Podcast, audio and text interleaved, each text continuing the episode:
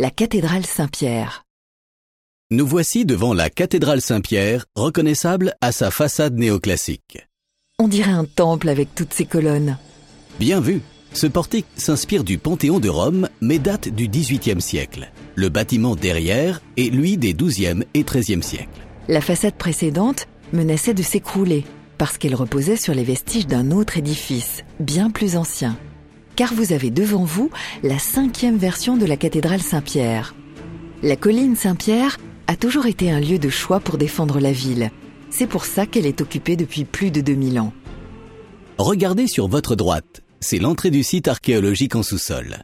Il vous fera découvrir cette palpitante histoire. Vous y verrez notamment la dépouille d'un aristocrate à l'Aubroge.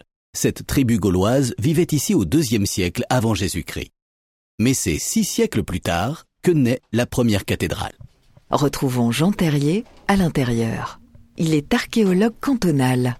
Il nous explique ce que 30 ans de fouilles ont permis de révéler sur ce site. À cette époque-là, va s'installer un évêque avec un siège épiscopal et ce personnage va faire construire d'abord un baptistère, une cathédrale, puis une deuxième cathédrale, puis une troisième cathédrale et ses successeurs vont mettre en place un complexe monumental assez extraordinaire avec un palais épiscopal avec les logements de l'évêque, les salles de réception. Il y avait une cathédrale dédiée à l'enseignement, une aux offices et une troisième vouée aux reliques des saints.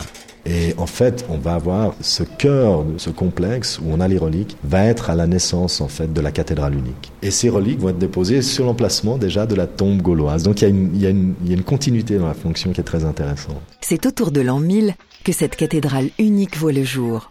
Si vous avez bien suivi, c'est la quatrième, celle qui a précédé la cathédrale actuelle. Et même si elle porte toujours le nom de cathédrale, en fait, c'est un temple protestant depuis 1535 lorsque la messe est abolie à Genève. C'est le temps de la réforme. Les ornements sont bannis et les décors colorés de la cathédrale disparaissent, d'où la sensation de dépouillement de l'édifice actuel. Il reste tout de même le plus vaste ensemble de chapiteaux romans et gothiques de Suisse. Il y en a 300. Enfin, ne manquez pas la chapelle des Maccabées, construite au XVe siècle pour servir de tombeau au cardinal Jean de Brogny. Elle a été restaurée au XIXe siècle car elle avait souffert notamment de sa transformation en dépôt de sel pendant la Réforme. Il s'en est passé des choses en deux millénaires ici. Et la cathédrale est toujours un pilier de la vie de Genève. Même si le canton est laïque, c'est ici que le gouvernement de la République prête serment.